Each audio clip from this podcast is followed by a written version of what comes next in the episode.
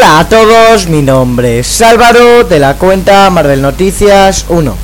Lo primero de todo, me podéis dejar de que queréis los siguientes podcasts por Instagram. En el podcast de hoy vamos a continuar con la sección Fuera de Marvel. En este caso va a ser El Hobbit 3, la tercera parte del Hobbit, con la cual ya acabaremos esta saga y empezaremos con El Señor de los Anillos.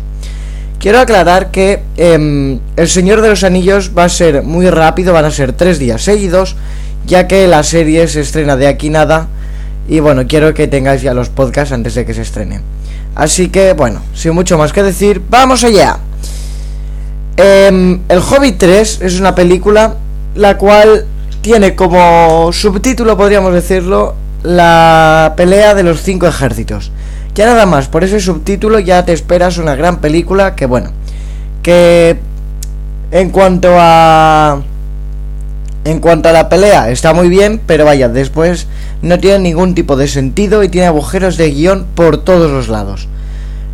Pero eso lo voy a dejar un poco y voy a comentar un poco más la película en sí. La película empieza con eh, Smaug que va al pueblo, va a Valle y destroza no va, va, al, pueblo y destroza todo el pueblo. Y eh, bueno, después de destrozar todo el pueblo, se muere el alcalde. Y eh, Bardo, eh, no sé si en la otra película de Hobbit 2 ya está, pero sé que en el Hobbit 3 está encarcelado. Entonces, bueno, consigue escapar matando al alcalde. Y em, con una flecha negra bueno, le dispara unas cuantas de, con flechas normales, se da cuenta que no le puede hacer nada. Y con una flecha negra, que es una flecha de color negro como su propio nombre indica, más grande de lo normal, que, bueno, y más fuerte, que si son las únicas flechas capaces de matar a Smaug. Entonces, bueno, le dispara justo donde ya tenía unas camas salida y lo acaba matando. Esto es algo que no me gustó nada ya que Smaug es un poco el villano principal de toda la saga con Azog y dura una película y 5 minutos de la otra, porque en esta en 5 minutos está muerto. Creo que le podrían haber dado mucho más juego y bueno, no, a lo mejor que no hubiera llegado a la batalla final si no querían que llegara, pero sí que hubiera sido un poco más... que hubieran tenido un poco más de lucha porque bueno, la pelea es entre Bardo y el dragón. Y la pelea dura 5, 10 minutos. Si llega, 10 minutos creo que es hasta demasiado. Em, entonces, bueno, me hubiera gustado que hubieran jugado un poco más con él y con sus capacidades. Ya que, bueno, creo que podría ser, haber sido más interesante. Y que no hubiera aparecido, por ejemplo, la batalla final y que toda esta em, película hubiera sido nada más contra el dragón, porque es un poco el villano principal con Azog. Em, entonces los supervivientes vivos van a refugiarse a, a la isla donde se encuentra Erebor y em, pues allí se instalan eh, no voy a comentar nada más sobre el acompañante este del alcalde, porque bueno, en esta película vuelve a salir y me vuelve a dar tanta rabia como en la segunda. Y creo que es un personaje que si lo hubieran quitado le hubieran hecho un favor a toda la película. Ya que, bueno, cada vez que lo ves te para la película y te saca de la película porque es que da mucho asco. Em, bueno, también los cuatro enanos que estaban con los ciudadanos llegan también a Erebor y se encuentran con Bilbo. Bilbo les dice que Thorin está un poco loco y que está perdiendo la cabeza. Y de aquí ya nos em, se nos cambia la escena y nos lleva con Legolas y Tauriel que van a Gundabad, que es una fortaleza donde también va Volgo. Volgo aquí se nos revela que es el hijo de Azog. Esto me hubiera gustado que lo hubieran revelado en otra película, en la primera o la segunda, ya que hasta que no te lo dicen, no. Es como que te da un poco igual, y cuando te lo dicen dices, bueno, ¿sabes? Es normal. O sea, no es que. Es como que Azo confía más en él y en las otras películas no tienen ni idea del por qué. Y bueno, aquí lo entiendes ya porque es su hijo.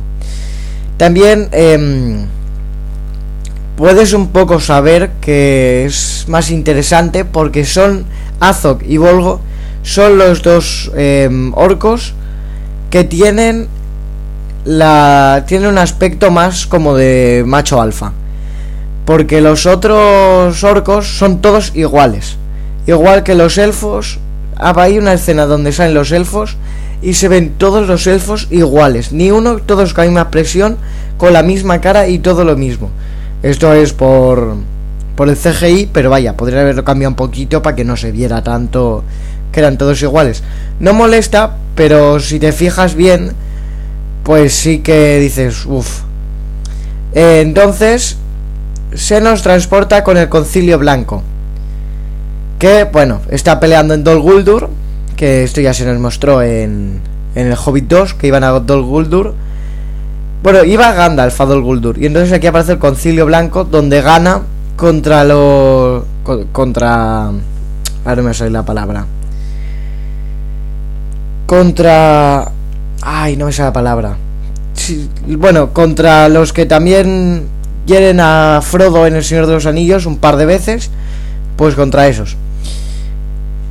Y em, envían al nigromante hasta Mordor. Cosa que tampoco me gusta porque es que después, o sea, lo envían 60 años antes y 60 años después se preocupan de que Mordor está saliendo no sé qué. Es normal si es enviado a un tío poderoso que puede crear bichos, lo envías a Mordor donde están todos los bichos. Es algo que no me acaba de gustar. Entonces, bueno, se nos vuelve a transportar con los enanos. Y eh, vemos que Balin, bueno, Bilbo le pregunta a Balin que si encuentra por alguna razón la piedra del arca, que podemos saber que Bilbo la encuentra, y se la guarda. Eh, que qué tiene que hacer con esa piedra. Entonces Balin le aconseja que no le dé la piedra del arca a Thorin, porque si no eh, enloquecerá mucho más de lo que está. Y em, Bilbo le hace caso. Entonces Bardo llega a Valle y em, también llegan elfos. Bueno, pasa la noche y por la mañana ven que han llegado un montón de elfos, todos con la misma cara. Entonces, bueno, van a negociar con Thorin de que se le da unas piedras y un poco de dinero. Em, le ayudará a reconstruir Erebor, creo que era así, o se irán o no sé qué. Entonces Thorin rechaza y dice que todas las piedras y dinero que hay en esa montaña es de los enanos y suyo y que no tiene que dar nada a nadie. Entonces se nos vuelve a transportar y vamos con Legolas y Tauriel que han llegado a Gundabad donde ven que un ejército enorme está yendo hacia Erebor. Entonces, em, esa misma noche Bilbo escapa de Erebor para entregar la piedra del arca al rey de los elfos y que con ella pueda hacer, pueda hacer un trato de intercambio por las piedras que él quiere y les ayuden a reconstruir y hacer la batalla que tienen que hacer contra los malos. Entonces, Em, bueno, ya por la mañana van otra vez a negociar con él. Y Thorin cree que uno de los enanos es un traidor, hasta que Bilbo le confiesa que no, que ha sido él el traidor. Y bueno, Thorin intenta matarlo, pero bueno, Bilbo se acaba salvando y ahora entonces empieza la batalla. Una batalla que está hecha entre los enanos, los elfos, los hombres Dol Guldur y Gundabad. Por eso es la batalla de los cinco ejércitos. Dol Guldur y Gundabad, bueno, es un poco. pelean más o menos por lo mismo. Y los elfos y los hombres, un poco también. Los hombres hay. mil si llegan. Y elfos hay muchísimos, pero vaya, tampoco pelean por nada extraño. Y bueno, los enanos son 14 enanos o 13 enanos. 13 enanos y Gandalf y Bilbo. Entonces, bueno, cuando ya la pelea ya llevan un rato peleando y todo, y cuando ya están a punto de perder los buenos, podríamos decirlo, Thorin va a luchar con sus 13, con sus 12 enanos más él, y cambian por completo toda la batalla, cosa que tampoco me gusta. O sea, si lo ves desde una manera en la que nada más entretenerte, pues está muy bien. Pero si lo ves de manera que o sea, sea para entretenerte, pero también que busques un poco más, no tiene ningún tipo de sentido que 13 enanos cambien una batalla en la que hay más de 10.000 malos. O sea, no tiene ningún tipo de sentido. Encima hay enanos que son bajitos, serán fuertes, pero vaya, tampoco... No creo que sean nada del otro mundo, que van con hachas. Que al menos desde aquí, desde la pantalla, tiene pinta de estar muy desafilado. Y que eso no corta nada. Así que esto es algo que no me acaba de gustar. Como entretenimiento está muy bien, pero para la película no me acaba de gustar. Entonces, eh, Thorin, Philly, Killy y Dwalin, esto lo tengo apuntado estos nombres porque los nombres de los enanos es imposible sabérselos todos. Porque sea Philly, Killy, Pili y, bueno, Dwalin, Balin, eso no, no, esos nombres no se los sabe nadie. Entonces, bueno, van a la colina del cuervo donde se encuentra Azok. Y eh, mientras están allí, Philly muere, Killy muere y Legolas mata a Volgo. Entre ellos hay un poco de pelea, pero hay una pelea un poco que da un poco igual.